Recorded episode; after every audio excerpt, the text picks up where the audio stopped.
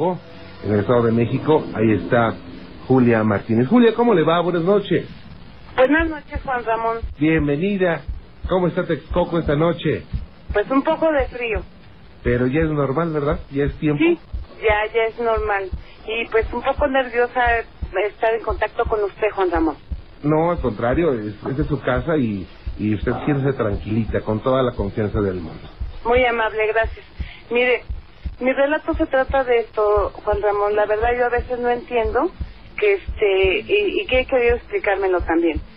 Hace unos años nosotros sufrimos un engaño, un fraude, donde habíamos como comprado supuestamente una casa Sí. y habíamos dado una parte del dinero. Desgraciadamente, por desgracia, pues fue una, una- un pariente cercano. Sí. Nos robó, tuvimos muchos problemas. Sí. Entonces, para esto empezaron problemas y problemas que teníamos hasta con mi esposo y todo. Lo único que hicimos fue pues salir de allí sin dinero, sin casa y sin nada. Afortunadamente el jefe de mi esposo había comprado un terreno por acá por Texcoco y da la casualidad de que nos venimos para acá. Es un ejidos, este Juan Ramón, está muy solitario, pero este mi desesperación de que el dinero no alcanzaba y todo eso, mi esposo tuvo que salir fuera a Tabasco a trabajar Sí. y yo me quedé sola, Juan Ramón. Yo tenía mucho miedo porque yo tenía miedo a que él me dejara porque pues mi, mi familia por desgracia siempre fue muy conflictiva Sí. ya le habían hecho mucho daño a él. Entonces, su familia de él conmigo ha sido muy linda, muy hermosa conmigo, sí. Para esto, él se va y yo me quedo con mucho miedo, miedo a que me dejara con mi niña y todo. Da la casualidad de que en eso eran como las 12 de la noche y empiezo a invocar algo, pero ni yo misma supe qué. Yo nomás me acuerdo que decía que yo quería hacer un pacto, pero con un pacto que me ayudaran a salir adelante, a prosperar. No, no sé, a lo mejor fue una cosa que hice sin, sin pensarlo. No tuve respuesta alguna en el momento, pero en eso agarro me apuesto y empiezo a sentir mi cuerpo, pero pesadísimo, Juan Ramón pesadísimo. Yo quería despertar y no podía. Y yo rezaba y le pedía a Dios, pero yo sentía que estaba despierto, pero no me podía mover, Juan Ramón. Para esto, en eso siento que me agarran mi brazo, pero con una fuerza, y en eso agarran y me dicen, ¿quieres que yo te ayude? Yo te voy a ayudar. Pero era, la- era yo, yo oía que en mi oído me hablaba, era la voz como de un hombre, Juan Ramón. ¿sí? Entonces en eso decía, Dios mío, por dentro de mí, en mi mente me decía, Dios mío, perdóname, perdóname, no, yo, yo si voy a hacer un pacto va a ser contigo, el quererte, el, el quererte, respetarte, venerarte, pedirte a ti, pero perdóname, si voy a hacer un pacto va a ser contigo, pero nada más contigo. Entonces fue una experiencia, la verdad, para mí espantosa porque nunca me había pasado eso, Juan Ramón. Sí había, ha habido momentos que han sido diferentes, ocasiones en que he sentido un cuerpo encima de mí y he querido despertar y no puedo, Juan Ramón. Eso ya viene de años atrás, pero años atrás, el que siento mi cuerpo, pero pesadísimo, y no logro entender qué es. Ok, ¿esto cuándo ocurrió? Mire, de lo que viví, esta, de, según yo, el pacto que había hecho, ya tendrá más o menos como unos 3, 4 años, Juan Ramón. Ahorita estoy muy apegada a Dios. Este, para mí ha sido Él, pero yo me arrepentí, le pedí perdón a Dios de haber intentado otra cosa que no era. Muy bien. Bueno, recordemos que todo esto es generado y tiene validez cuando se hace por propia voluntad. Usted, eh, entiendo que estaba viviendo una situación desesperada y pidió ayuda, no sabe ni a quién le pidió ayuda, pero dijo, ya quiero salir de esto, quiero que el dinero me rinda, quiero que me vaya bien, y empezó a sentirse rara. Sí, Bien, usted piensa que pudo haber sido pues alguien malo que, que, que la oyó, ¿no? pues no sé, Juan Ramón. Lo que pasa es que aquí, como le, le, le- le vuelvo a repetir, fue un ejido, que es este campo, que es muy bonito. Han sucedido cosas medio raras, pero no me espanto mucho así porque aquí hubo una ocasión en que mi esposo estando ya aquí, llegamos a oír a la llorona, Juan Ramón. Hemos oído el llanto de un niño también, yo principalmente, pero me he apegado más a Dios porque digo, no sé si sea este, respecto al pacto que yo había hecho, no lo sé, pero le, le digo, yo me arrepentí, yo hice el pacto, pero pero a la vez no supe ni con quién, en, en realidad nunca Ujú. invoqué a nadie. Bien, eh, usted pedía que hubiera estabilidad en su casa, en Exacto. dinero, y después del pacto, sea con quien sea que lo haya hecho, ¿hubo estabilidad? Pues eh, eh, en lo económico no, Ram- Juan Ramón, en lo económico no, pero con mi, hogar- con mi familia sí. Con mi familia sí me llevo muy bien con mi esposo, es muy buena gente, tengo una niña bellísima a la que quiero muchísimo, pero de ahí afuera, mire, ya no es tanto el dinero, sino el tenerlo junto a él conmigo, el que esté conmigo, el que esté mi hija conmigo y que mi familia esté bien, Juan Ramón. Muy bien. Bueno, pues eh, si usted por voluntad generó una situación, también usted me platica que por voluntad es está rechazándola, ¿verdad? Sí, Entonces eso es muy válido. O sea, los seres humanos nos podemos equivocar, pero afortunadamente podemos eh, corregir ciertas cosas. claro. Y usted por voluntad dice, ¿sabe qué? Pues fue por fue por desesperación que pedí ayuda, no sé ni quién, a quién se la pedí, pero la pedí. Entonces, eh, usted me dijo que si yo quiero ayuda, yo la quiero de Dios. Claro. Eh, si no, no quiero de nadie, ¿no? Sí, así es, Juan Ramón. Muy bien, entonces usted vive preocupada, Julia, de que si hay un pacto activo en su vida. Pues el de Dios, ¿Ok? el de Dios. Yo siento para mí, o sea, no sé si haya sido escuchada por alguna otra cosa, pero para mí ahorita mi Dios es lo principal. Claro, déjeme decirle que, pues así como, eso lo dice la parapsicología y lo dicen pues, varios cultos y religiones, que donde quiera hay energías de todo tipo, ¿eh? Sí. Hay malos y buenos, y los malos están pero puestos para cuando hay una situación como esta, se manifiestan. Pero, ¿sabe qué? Julia, yo le voy a pedir que pues, usted esté tranquilita, eh, y vamos a hacerle más preguntas. Sí. Ok. Le voy a comunicar con Gina y le voy a pedir a nuestro Eric Sohan que platique con usted para que esté tranquilita, Julia. Ah, claro que sí, Juan Ramón. Ok. Fue un gusto pues, hablar con usted. No, al contrario. gracias. Cuídese mucho, que Dios la bendiga. Igualmente, igualmente. Gracias. Buenas noches, gracias. Vaya, qué cosas. Es que muchas veces por desesperación hacemos muchas cosas que de las cuales nos arrepentimos. Es por eso que pues, cuando esté la cosa fuerte, hay veces en la vida que funcionan así las situaciones, pues no de la mejor manera, ¿no? Y es muy importante lo que lo que les, les recomiendo, es muy importante hacer oración. No siempre nos va a tener que ir muy bien. Hay veces que nos tiene que ir un poquito mal para que aprendamos, para que voltemos la vista a algo que no estamos haciendo bien. Entonces, eh, hay que tener mucho cuidado. Yo recomiendo mucho los salmos. Es muy importante. Es muy importante eh, hacer oración con los salmos.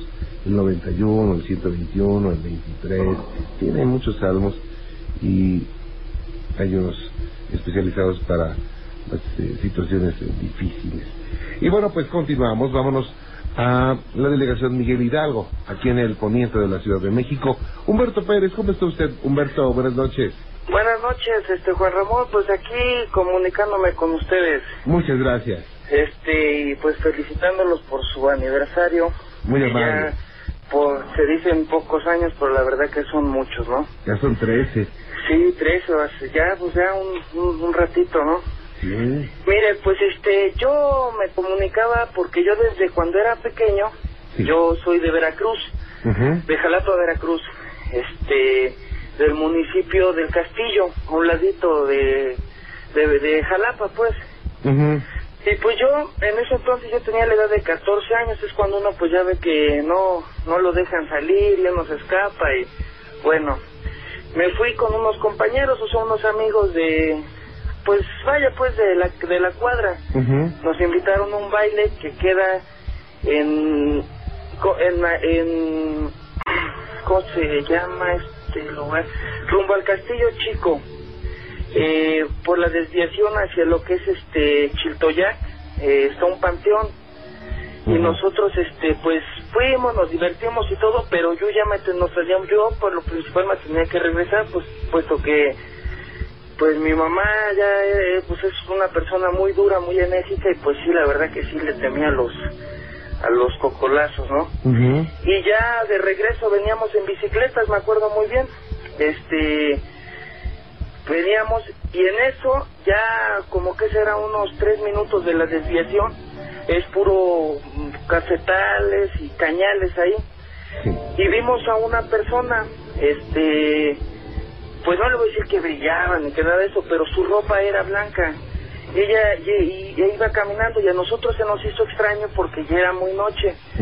Y nos bajamos de las bicicletas y empezamos este a pues a quererla seguir, ¿no? A, preguntarle o, o, la morbosidad, pero tan presto nos íbamos acercando esta esta cosa, esta esta silueta, este eh, más adelante, estaba más adelante y nosotros este, nos queríamos acercar y, y, y, así se iba alejando, alejando, alejando.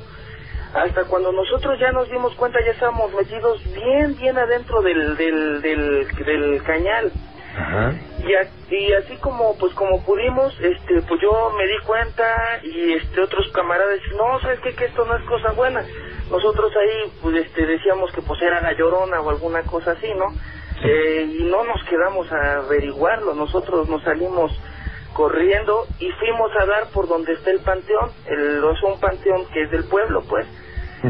Y ya yo este, con la bicicleta, incluso pues yo iba atrás este, con este camarada y ya se me iba y lo pesqué de, de la camisa, no sabes que no me dejas porque yo estaba, vaya, temblando. Y este, y pues llegué yo ya con el susto, ya, ya no escuché, mi mamá me preguntó, pues, ¿qué, qué tienes o qué? Pues yo esperaba que iba a llegar este, pues tomado, alguna cosa, le digo, no, ya le empecé a, comentar y ella pues me decía, es que es la hora, es que es la hora este, pesada, es la hora mala, pues, eh, como ella la conoce. Más o menos a qué hora era en este momento. Era, eran como las doce y media, unas, porque ah, pues era como tipo tardeada, tardeada baile y acababa temprano, acababa como a las once pero en lo que nosotros estábamos comentando con los cuates, con los camaradas, pues se nos hizo como a las 12 y en bicicleta, a lo que yo les digo, ese trayecto de ahí, de este pueblo, este que ahorita la verdad se me va este, el, nombre, a, la a la desviación rumbo a la colonia 6 de enero y hacia Chiltoyat, que son como 20 minutos en bicicleta. Entonces eran como las dos y medio, cuarto para la una o la una, por ahí así. Y este, no, pues la verdad que yo ya cuando no, nos dimos cuenta, este, que pues ya no, no era algo bueno, yo, este, pues bueno, no, no, nos regresamos. Yo le voy a ser honesto, yo no me volteé a mirar si este, pues, pues que si la cara o alguna cosa, siempre todo el tiempo nos era la espalda, la espalda lo que nos daba. Y nosotros pues nos echamos a, a correr. No sé si me podría permitir contarle otro caso. Sí, cómo no. Eh, este le pasó a mi esposa. Este, pues ella era muy, pues muy pequeña en, en una colonia que se llama este Lomas del Tejar, ahí en Jalapa. Sí, sí, sí, sí, sí es Lomas ahí. Eh, ahí, este, pasaba este un, un, tren. Creo me estoy equivocando del nombre de la colonia, pero es es a, un lado de lo que es este Plaza Cristal, eh, ellos vivían ahí por donde pasa esa vía pero su mamá ella pues cose le, le gusta eso de, de, coser pero su máquina pues se la había descompuesto. Entonces pues ya era noche y ellos pues me, me comenta ella que ella era muy pues, pues pequeña y se fue, se fue su mamá a la Pomona que está pues pues pronto pues de ahí. Y ella se levanta ya eso que será de, de, dice ella pues un rato que ya se había ido se durmió. Se levanta porque escucha el tren se, lo dice que ella entre dormida este abre la ventana era era una casa este humilde. Eh, la 10 de, la 10 de mayo la colonia se llama 10 de mayo. Eh, abre la ventana este se asoma y ve a una señora una anciana canosa pero que estaba barriendo el, el patio y el, ahí de donde les alquilaban la señora tenía muchos rosales. Entonces estaba barriendo como que el patio y cuando dice que la señora ya se iba dando la vuelta, lo que hizo mi esposa fue cerrar la ventana y acostarse. Que le, le, dio le dio miedo, o sea, pero por, por instinto cerró la, la, la, ventana y se, y se y se volvió a dormir. Y ya el otro día, pues, este, le, le comentó a su mamá, pues, inocentemente, y se dan cuenta que las rosas al otro día estaban marchitas, marchitas, marchitas, como si yo hubieran tenido tiempo de, de haberse, pues, vaya pues, eh, ya se hubieran descompuesto. Y la señora, este, pues se levanta y dice, ay, ¿qué les habrá pasado a mis plantas y eso? Y les comenta a mi esposa y pues sí, todos se quedaron como que, bueno, ¿qué pasó, no?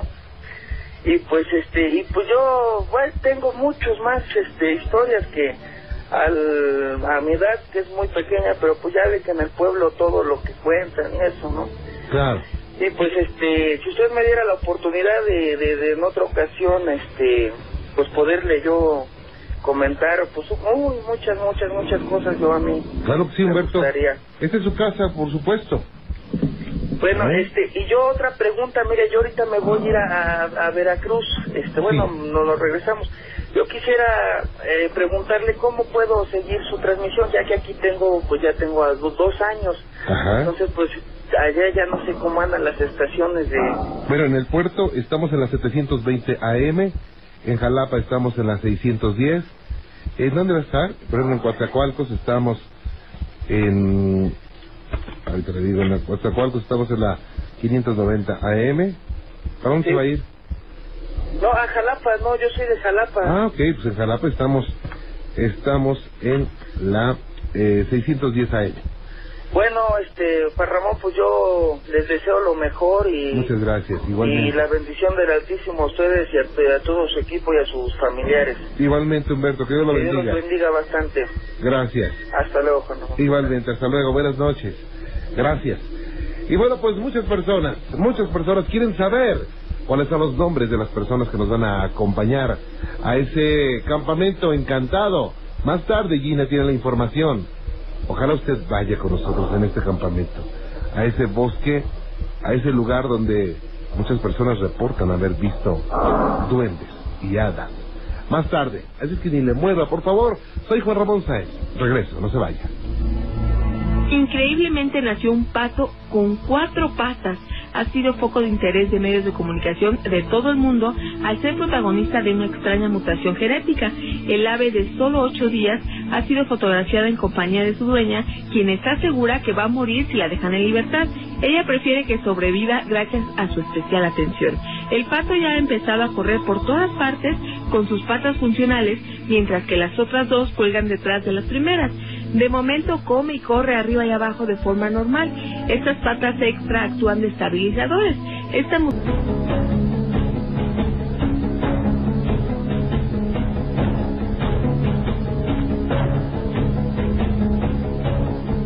¿Cómo le están pasando? Bien. Gracias por estar con nosotros. Saludos para todos los amigos. Conductores, manejen con mucha precaución. Hay un poquito de tráfico en la Ciudad de México, pero bueno, pues ¿qué le vamos a hacer? ¿Qué le vamos a hacer? Manejen con mucha precaución. Cedan el paso. Es muy importante ceder el paso, ¿eh? Y no ir, no ir enojados. Total. Si se enoja, si está tocando el claxon continuamente, si está volteando a ver feo a los demás y gritándoles, pues no va a acelerar el tráfico.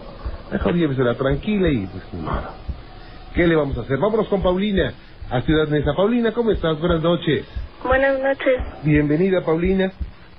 Gracias por estar con nosotros. Sí, gracias a usted. A tus órdenes, Paulina. Este, bueno, lo que pasa es que yo vivo en una casa que es un de los departamentos duplex. Sí.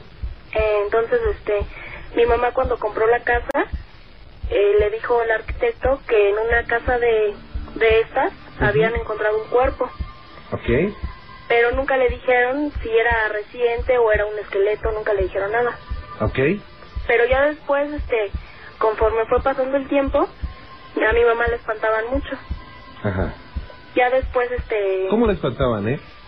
por ejemplo, ella iba, por ejemplo, a la tienda, a la lechería, como aquí todavía no había, tenía que salir, este, a la siguiente colonia. Sí.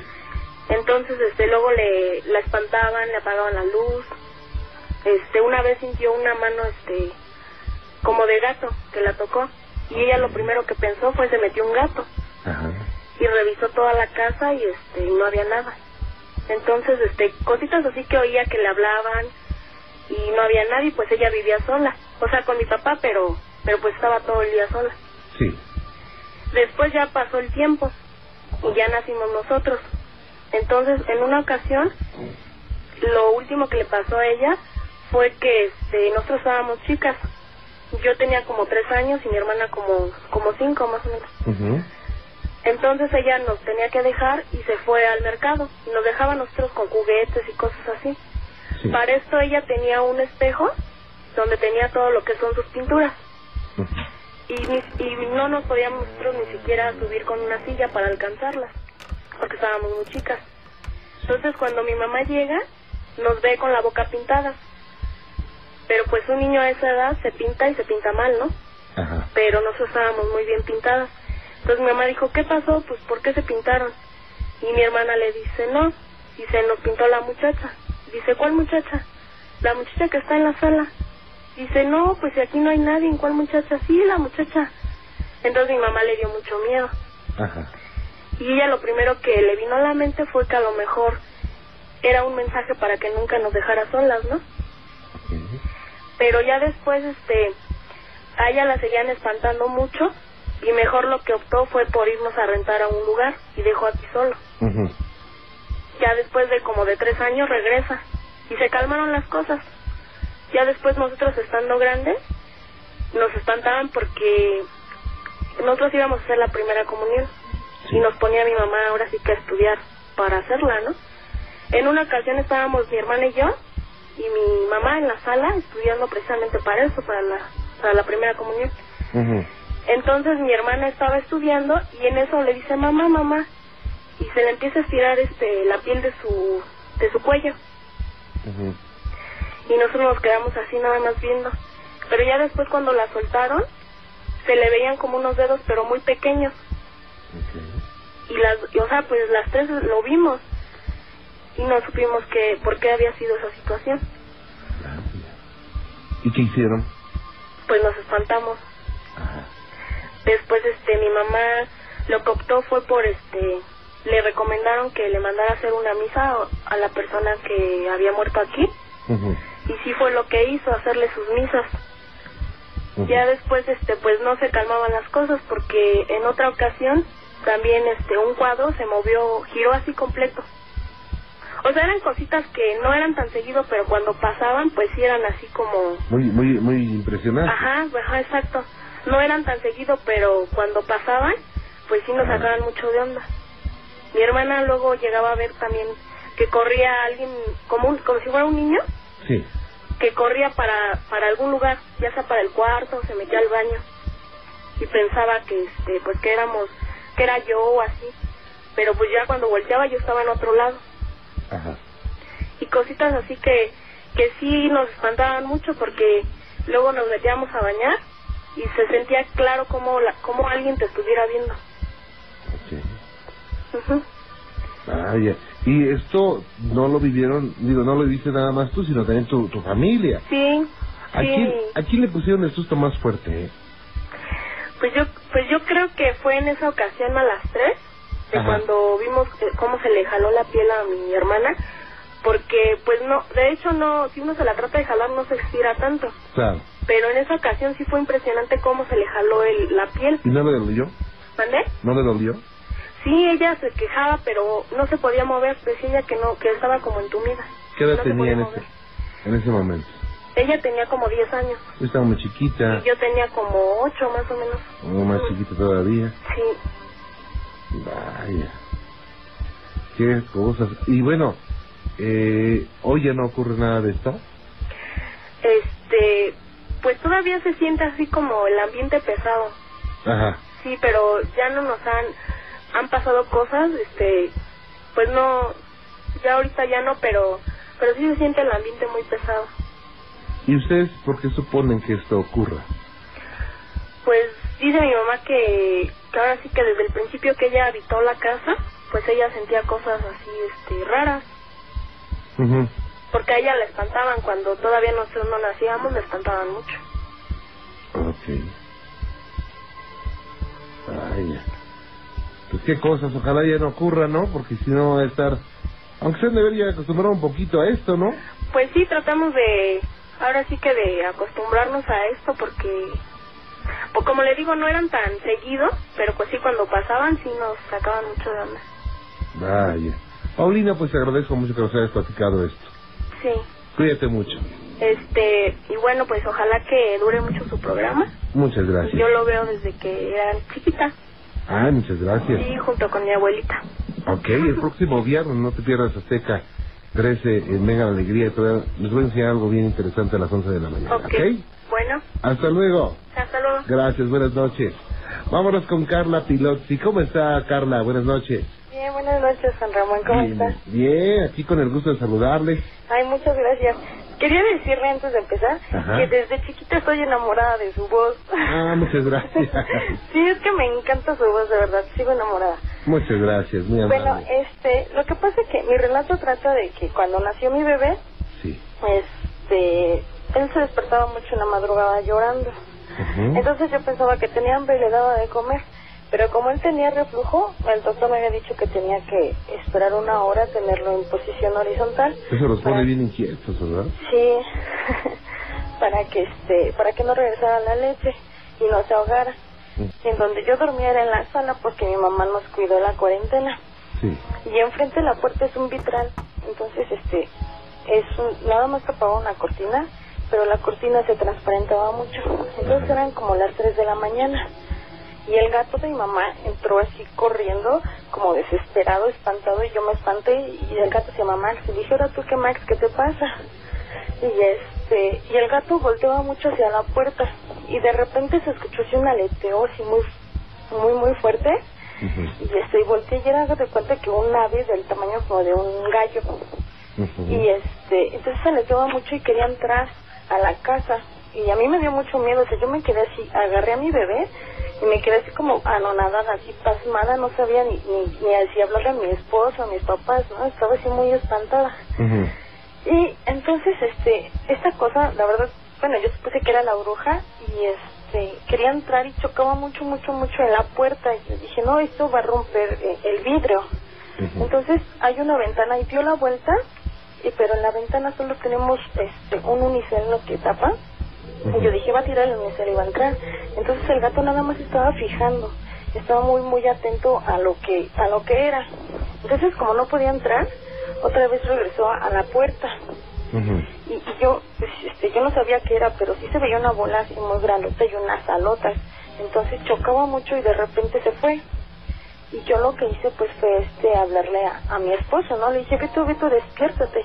Y ya este se despertó y le expliqué la situación. ¿Hacía algún tipo de ruido este esta ave? ¿Vale? ¿Hacía algún tipo de ruido esta ave? Este, este, así como un chillido muy feo, Ok. así como desesperado de querer entrar a, a la casa. Ajá. Entonces mi esposo me dijo, no, este, no te preocupes porque eh, Dios está aquí y no va a permitir que nos pase nada. A raíz de esto nos cambiamos a nuestra casa y este y ahí donde vivíamos mi bebé lloraba igual mucho. Entonces en la madrugada se, escu- se escuchaba que, como arriba estaban los lavaderos, se escuchaba que subían y que pues lavaban y arrastraban muchas cosas. Y esto era como a las 12 y a las 3 de la mañana. Pues yo no podía dormir porque estaba muy espantada y Sí. mi bebé tampoco. Entonces este el ambiente era muy pesado porque era eh, así discusiones con mi esposo y mi bebé lloraba mucho. Entonces me dijeron que echar agua bendita. Ajá. Y pues lo hicimos los tres juntos y se calmaron un poco las cosas. Ok. Pero- Eh, Carla, le voy a interrumpir un poquito. Déjame hacer una pausa, ¿sí? Sí, sí, sí, muchas gracias. No se vaya, permítame un segundito, gracias. Usted tampoco se vaya, tengo mucho para usted. Soy Juan Ramón Sáenz.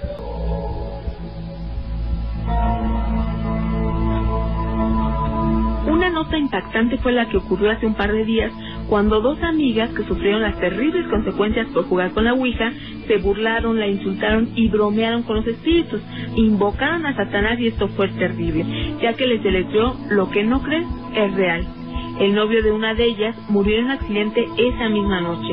Minutos más tarde su amiga ya se encontraba en su casa y le informó que a su hija la habían degollado. Asustadísima ella salió corriendo a la casa de la amiga y encontró a esta mujer también muerta. Lo más terrorífico fue que en su frente alguien le grabó con un cuchillo Yo tengo la razón.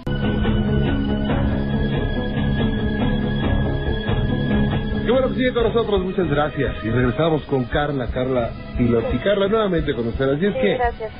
estaba el bebé y de pronto vieron, usted vio una, una ave Sí, negra, Sí, como el tamaño de, que de un guajolote, un gallo. un gallo por ahí, Sí, un gallo. que obviamente pues no tenía que ser una nada una ave de esas No, en ese lugar, en esa hora, ¿no? sí, exactamente.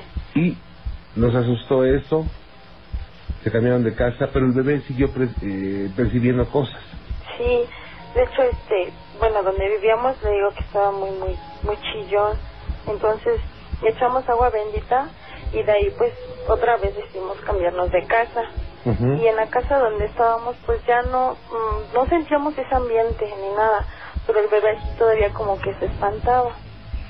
Pero ya este con eh, mi esposo es otra religión, pero eh, pues con nuestras oraciones y pidiéndole mucho a Dios pues sí se han calmado un poquito las cosas. Y también aquí en la casa de mi mamá, en la madrugada se escucha que arriba viven este, los que son los dueños de la casa y se escucha en la madrugada que arrastran su- sus sillas y sus sillones. Y en al otro día pues les preguntamos que, porque pues es muy tarde, ¿no? Que estén acomodando esa hora y nos dicen que no, que ellos no hacen nada. Entonces es así como que da un poquito de miedo, ¿no? Claro. Que está todo oscuro y sí nos espantamos un poco, pero pues ya nos acostumbramos y decimos, ah, ya, ya van a empezar a mover las cosas otra vez. Sí, este, ¿le puedo comentar otro muy rápido? Claro, Mira. nada más, eh, per- perdón Carla, te voy a comentar que los niños, se piensa que los niños tienen esa capacidad para poder eh, percibir cosas. Sí, Eh, digo, aunque están protegidos por la naturaleza y por Dios, ellos eh, perciben cuando hay una, una energía eh, de baja vibración cerca de ellos y sí, eh, se ponen inquietos. sí, bastante, pero pues yo trato de darle mucho amor y, y enseñarle que Dios existe y que está con nosotros para que no esté tan, no esté tan nervioso. Eso Pero es muy importante. Sí, es un bebé feliz. Qué bueno. Sí, este, bueno, el otro relato trata igual de una bruja. Es de que, bueno, en el pueblo de donde son mis papás, de San Rafael Tepatlasco, Ajá. este, una señora le decían que era bruja y era la tía de mi papá. Entonces, este, una muchacha tuvo su bebé y la señora la iba a visitar mucho. Entonces, en donde dormía ella, al lado había un sillón y la señora siempre se sentaba ahí. Y una señora, este, le dijo, ten cuidado con, este, doña Austolia, Sí. porque es bruja y no te vaya a chupar a tu bebé porque es lo que quiere ella, nada más que pues disimula un poco. Y le dijeron, ay, ¿cómo crees? Le dijeron, Ajá. sí, ten mucho cuidado. Entonces a raíz de esto pues les dio miedo y ya ve que dicen que para que las brujas no se acerquen hay que dejar las tijeras abiertas. Ajá. Eh, lo que hicieron, lo que hizo la mamá de la muchacha fue abajo de, del sillón, este, abrir las tijeras. Entonces cuando llegó la señora la sentaron Sí. entonces que sí pasaron las horas y que eran las 11 y las 12 de la noche. Le dije, no, oiga, Austolia, pues este, ya es tarde, no le esperan, no le da miedo irse tan tarde. Ajá. Y que le dijo la señora, no, pero este, ya quítame lo que me pusiste porque no me puedo ir. Entonces las personas se quedaron así muy sorprendidas, ¿no? Pero le dicen, pero ¿cómo? Pero si no te pusimos nada. Le dijo, sí, ya no te hagas porque me pusiste las tijeras y eso no, no me deja irme de aquí. Entonces el señor, el papá de la muchacha, se enojó mucho y le dijo, no, pues este, si le haces algo a mi nieto te vamos a matar. Y la señora se espantó mucho y dijo, no, no le voy a hacer nada, pero ya quítenme las tijeras, por favor. Le dijeron, bueno, ya, y le quitaron las tijeras y la señora se fue y pues ya nos acercó a esa casa, le, pues yo creo que le entró miedo, ¿no? Pero todos se quedaron así sorprendidos, ¿por qué dijo eso si no sabía que le habíamos puesto las tijeras? Ay, o sea, o sea que entonces se, se, se puede pensar que era una verdadera bruja y que las tijeras la detenían. Sí, sí, entonces, este, pero mi papá dice, no, no, ¿cómo crean? No crean eso, pero, pues, porque es su tía, ¿no? Pero, Ajá. entonces le decimos, no, tú también eres bruja, seguro, pero no, no, no. Y, Que dice, no se meta con mi tía. Sí, dice que ya la dejemos en paz, que ya que ya murió la señora, Ah, que sigue habiendo brujas, entonces que no era ella. Sí, Vaya, qué cosas, pues. Eh, yo te agradezco mucho que nos hayas no, platicado esto. gracias a usted. Eh, cuídate mucho, Carla. Sí, un favor, ¿le puedo Claro. mandar un saludo a la familia Pilotzi Ramírez Claro y a bebé. Carlos Enrique? Carlos Enrique, ¿qué edad tiene ahora? Tiene un año cuatro meses. Ah, bueno, pues claro que sí. Sí. A la familia Pilotzi Ramírez. Sí, muchas gracias Juan Ramón. Muy Muchas amable. felicidades por su programa y lo escuchamos hasta que acaba. Y me encanta su voz. Siempre estaré enamorada de su voz. Muchas gracias, Carla. Muchas gracias. Hasta luego, que estén muy bien. Hasta luego, muy Gracias. amable. Buenas noches. Vaya, pues el tema de las brujas es muy recurrente y hay muchos testimonios, muchas experiencias que pues sí son impresionantes respecto a esto. Fíjese que Edgar tenía un amigo que le platicó una historia increíble de un fantasma que se encontraba en un gimnasio, en el gimnasio de su papá. Pero al explorar el edificio no pasaba nada. Comenzaron a burlarse y de pronto, de pronto algo extraño sucedió. Nosotros nos comentó que tenía un gimnasio y eh, como él es que cierra y todo, cuando ya la gente se va a las 10, eso de las 10, dice que, que escucha cosas. Entonces nos pusimos de acuerdo como seis amigos. No, que vamos a quedarnos a tu gimnasio y pues para ver qué es lo que encontramos. Entonces pues como me gusta todo esto, pues yo, yo me he preparado con cámaras y, y una grabadora para, para, pues para lo que se escucharon poderlo grabar. Entonces este, bueno, su papá nos dijo que sí, que nos podíamos quedar. Entonces pues llevamos comida para, para cenar ahí pues ya estábamos, llegamos ahí al gimnasio como esto a las 10, cenábamos y como esto a las 11, fuimos a dar una ronda por, por todo el edificio, porque es un edificio como, de- es de dos pisos, y tiene un sótano donde son este, puros vestidores, pero está, son, son plantas muy grandes. Entonces como son las 11, pues dijimos, no, pues vamos a dar un recorrido. Yo llevaba la cámara y todos los seis amigos llevamos, llevaba cada uno su, propia lámpara. Pues hicimos el primer recorrido en lo que era la primera planta cuando íbamos caminando, pues íbamos con la intención de ver algo, pero pues como no veíamos nada, pues ya nos empezamos a burlar y empezamos a hacer ruido, ah, que un fantasma, y muchos hacían ruidos como burlándose. Cuando llegaron al tercer piso, se dieron cuenta de que había algunos objetos extraños que hacían muy tétrico ese lugar. Y por si fuera poco, justo a la medianoche, unos ruidos comenzaron a inundar el edificio. En el tercer piso hay un, este, un desván donde dejan así cosas, aparatos que ya no sirven muy bien. Pero lo más extraño es que hay una cruz, pero esa cruz es negra. Vamos a ese desván. Lo que es el vapor, así de cuando uno respira el vaporcito, se alcanzaba a ver. Se nos hizo extraño porque no, o sea, no estaba haciendo tanto frío en realidad. Entonces bajamos y la intención era quedarse a dormir ahí para, pues, para ver qué era lo que veíamos. Dijimos, no, pues ya, el recorrido pues ya, ya terminó, vamos a, vamos a dormirnos. Hay una área donde hacen aeróbic. Entonces ahora está bastante, pues grandecito, está libre de, de objetos pues, para, para hacer los aeróbicos. Entonces ahí era donde nos íbamos a quedar a dormir. Ya estamos todos acostados, platicando de lo que habíamos tratado de ver en el recorrido. No, que no vimos nada y pues no, pues ni modo. Ya como eso de, la, de las 12, 12 y media, se empezaron a escuchar ruidos. Entonces yo tenía la cámara así a mi lado, pues precisamente para prevenir si veíamos algo, ¿no? Entonces empezamos a escuchar ruidos así, primero arriba, empezamos a escuchar como pisadas, pa, pa, pa. Yo desperté a uno de mis compañeros, oye, oye, se están escuchando ruidos. Y se levantó también, entonces yo prendí mi lámpara, que era la que más alcance tenía, su, su de luz. Y al fondo, nosotros estamos así, hasta la pared de fondo. Y enfrente, como eran, como, como son los pisos, hacia enfrente se, se alcanzaron a ver las escaleras que, que daban a, a la planta de, a la planta baja. Entonces estamos todos recostados y yo empiezo a despertar a mis compañeros, oye, se escuchan ruidos. Y luego se empiezan a escuchar ruidos abajo. El papá de su amigo vivía junto al edificio y les relató que se escuchaban muchos ruidos porque eran ecos encerrados.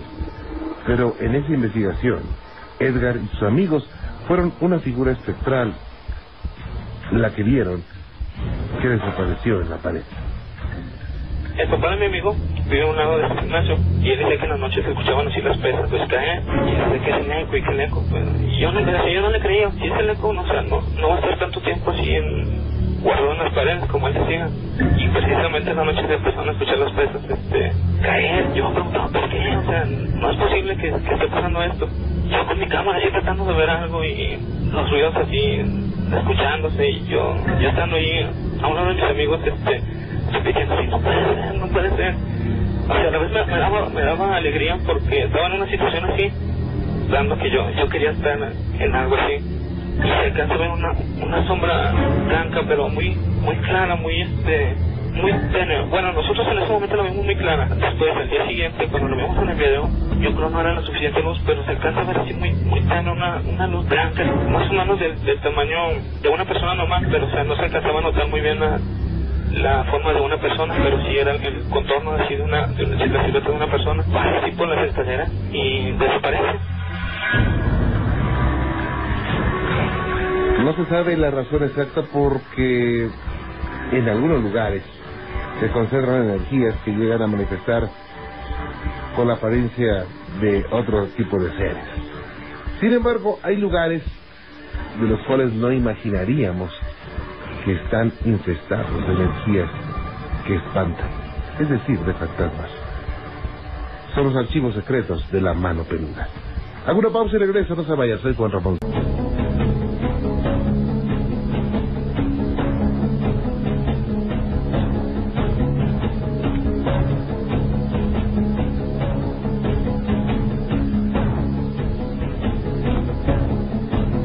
Bueno sigue con nosotros, muchas gracias, gracias a usted.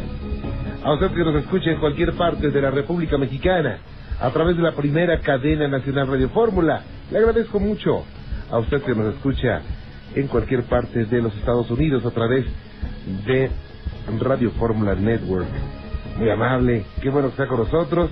A usted que nos escucha en el Distrito Federal y área conurbada a través de la de 970 AM y 104.1 FM. Muchas, muchas gracias. Y bueno, pues le agradezco mucho que nos acompañe. Tengo mucho para usted esta noche, como le decía.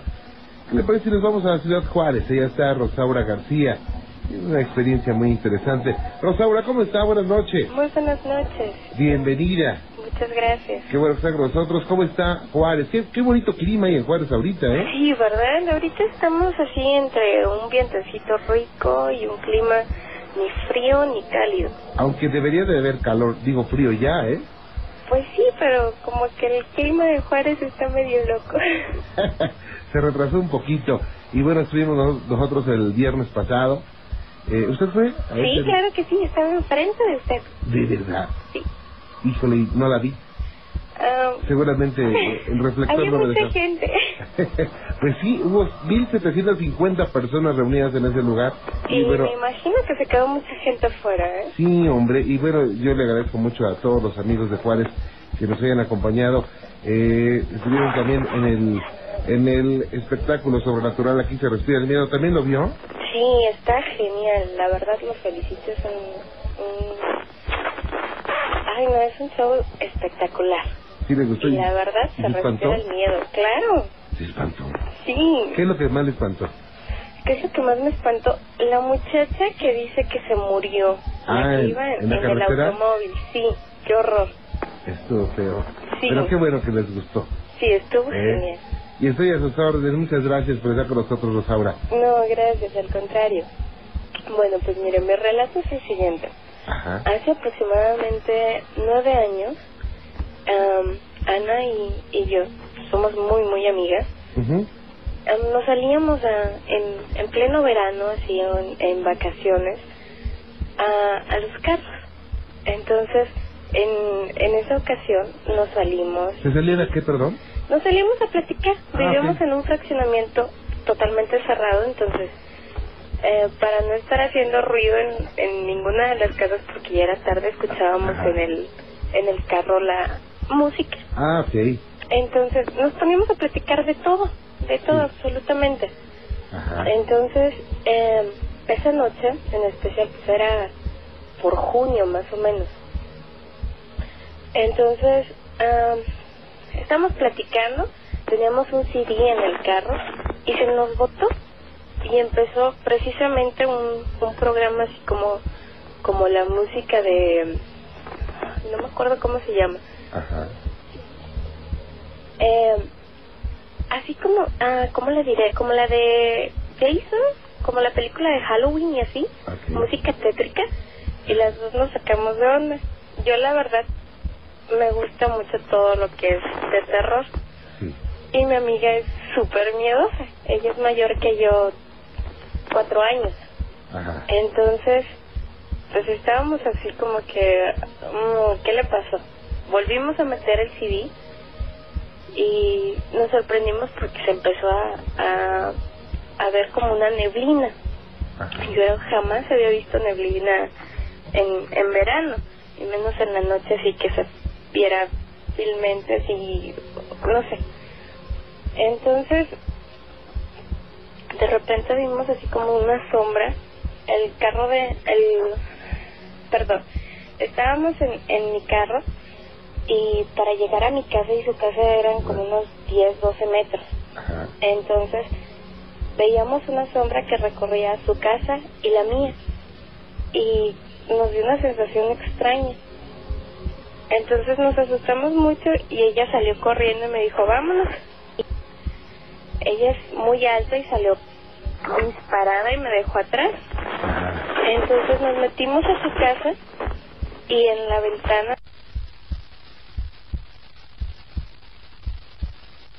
de su casa, estábamos en la sala, se veía una sombra así como de un, ¿qué le diré? Como de un diablillo. Se le veía así una sonrisa así como la del guasón y Ajá. unos ojos largos, largos y rojos. Las dos la vieron. Sí, Ajá. ella estaba súper asustada y así como que no, mejor vete a tu casa, este, te acompaño, no, mejor no, tú vete rápido a tu casa y no sé, vamos a ponernos a rezar y yo así como que ahí no es nada malo. Sí. Digo, no te asustes, más que nada para que ella estuviera tranquila. Y me metí a la casa, Nos- me subí a mi cuarto, tenía el teléfono en mi, en mi cuarto para hablarle y decirle que cómo estaba. Y en eso, mi casa tenía una, un barandal y luego dos metros posterior había una puerta de cristal Sí. y estaba el timbre. Entonces yo cerré el, el barandal con candado, puse todo bien cerrado y me subí al segundo piso. Cuando me subí, sonó la puerta de cristal como si lo hubieran golpeado con mucha fuerza, mucha saña. Y el timbre se había descompuesto. Y esa noche empezó a timbrar como si se hubiera quedado pegado.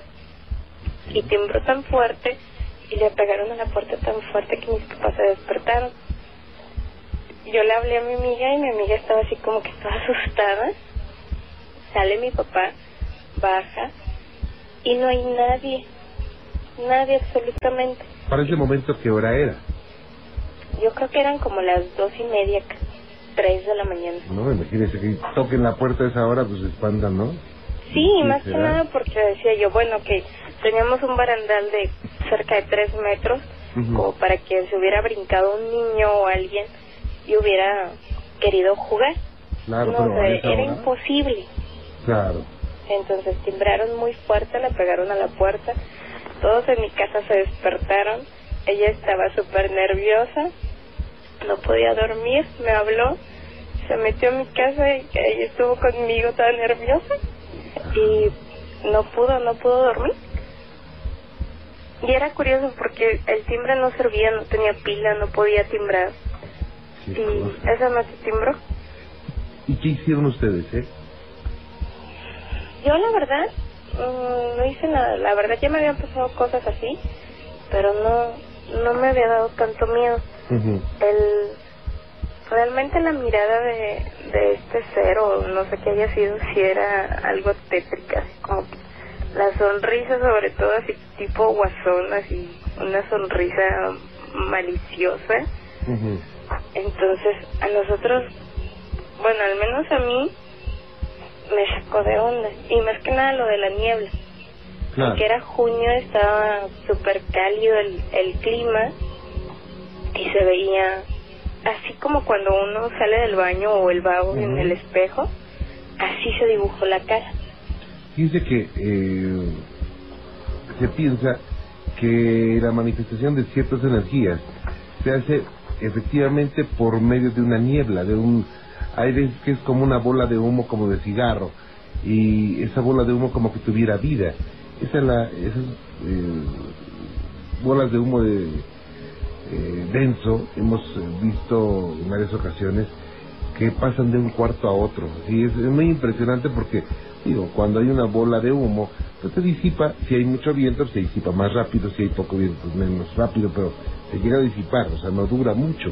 Y en esta ocasión sí duró eh, el humo algún tiempo.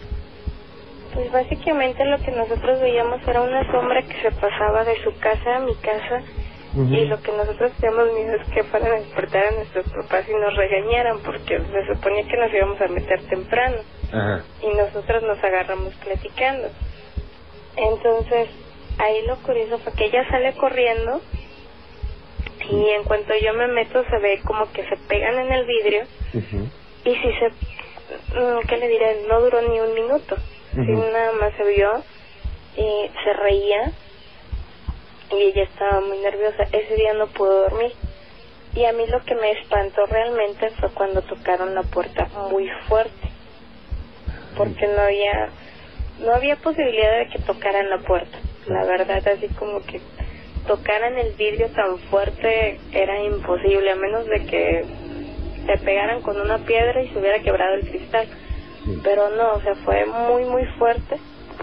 Y pues lo del timbre de la puerta que estuvo sonando. Qué cosa, ¿eh? Sí. Y bueno, eh, después de que ocurrió esto, al otro día, ¿le platicaron a sus papás la, lo que había ocurrido o No, no así? les platicamos. De hecho, mis papás apenas se están enterando. ¿Y qué piensan que ocurrió? Mm, La verdad, no me explico mucho. Ella estaba muy metida en ese entonces. Platicaba con, con un chavo seminarista y ella le, el chavo le decía que era un ángel y que la estaba cuidando. Ajá, Entonces, yo me estaba burlando en cierta forma de, de eso. ajá, Yo así como que no se va a presentar a ti claro. así un ángel.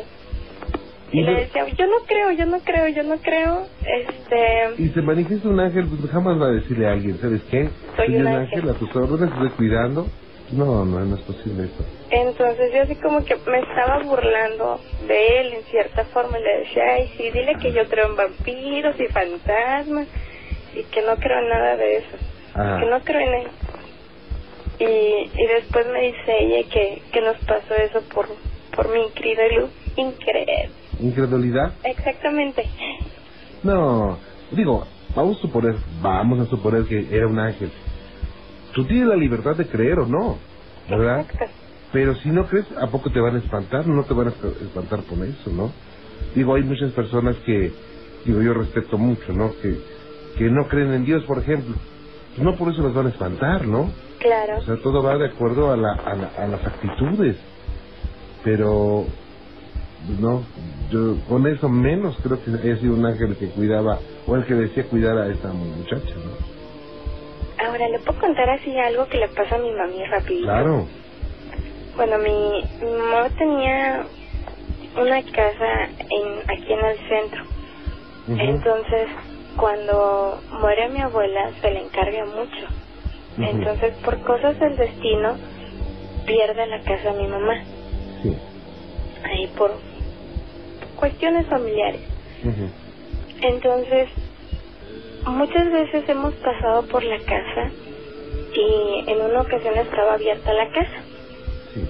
Nosotros pasamos, ahí estaba enterrado mi ombligo en, un, en una granada y le pedimos a los trabajadores que si nos dejaban cortar un, un codito del- de la granada para plantarlos aquí en, en su casa. Ajá. Entonces, eh, les dijimos que no tardábamos nada, íbamos por un, una cubeta para recoger la tierra y cuando regresamos estaba completamente cerrada la casa. Sí. Este, a nosotros nos extrañó porque no tardamos ni cinco minutos. Entonces le preguntamos a la vecina qué, qué había pasado, que a qué horas volvían los trabajadores. Y nos dijeron que no, que ahí no había ningún trabajador que tenía años deshabitada y, y ciertamente no tiene no tiene habitantes nadie la ha podido habitar después de que nos salimos nosotros nadie la ha podido habitar ya tiene 20 años que no la pueden habitar ¿Por qué no la habitan? ¿Porque no se interesan en habitarla o porque el que llega lo espanta? al que llega se le ha caído el piso las paredes están el techo por ejemplo se gotea lo reparan la remodelaron totalmente se les cayó la construcción y Ujú. persona que trata de habitar le pasa algo malo entonces cada cada persona que ha ha intervenido ahí o que intervino para que mi mamá no tuviera su casa, ha perdido un hijo. Ajá. Entonces, cuando llegamos a pasar por la casa, pasa algo también muy extraño. Hay un poste de luz y cuando pasamos se apaga la casa, se apaga la luz. Ajá. Y en cuanto nos retiramos de ahí se vuelve a prender. Y si está si está apagado, pues se prende. Y así viceversa. Ajá. Y siempre es cuando pasa mi mamá. Qué cosa. Sí, ¿cómo ves? Y esto es ahí en Juárez. Así es. Oiga, la próxima vez vamos a estar pronto por allá y ahora vamos a ir en el plan de, pues, de ver algunas situaciones que pues, nos quedaron eh, inconclusas y no pudimos hacerlo porque íbamos muy rápido. Ojalá hagamos contacto con ustedes y nos enseñen la casa y digo, si nos permiten entrar, qué bueno. Claro, les, les permitiríamos entrar a la casa y ya, ya está su casa, que también ah, cuando, cuando recién la compraron mis papás, toda la gente que pasaba, todos los niños les tenían miedo porque decía que había fantasmas. Ajá. Y de hecho nos aventaban cosas, este, las plantas se morían rápido hasta que pues ya mi mamá así como que habló con, con ellos y les decíamos que no les teníamos miedo, que les íbamos a cuidar bien su casa. Ajá. Y a partir de ese momento dejó de dejaron de aventarnos las cosas, empezaron a florecer muchas plantas y así, y ahora es una atracción para los niños venir a la casa a jugar. Bueno, pues vamos a estar en contacto. Claro que sí. Ok, pues muchas gracias. No, al contrario, muchas gracias. Que la pase muy bien. Gracias igualmente. Gracias. Buenas noches. Buenas noches, hasta luego.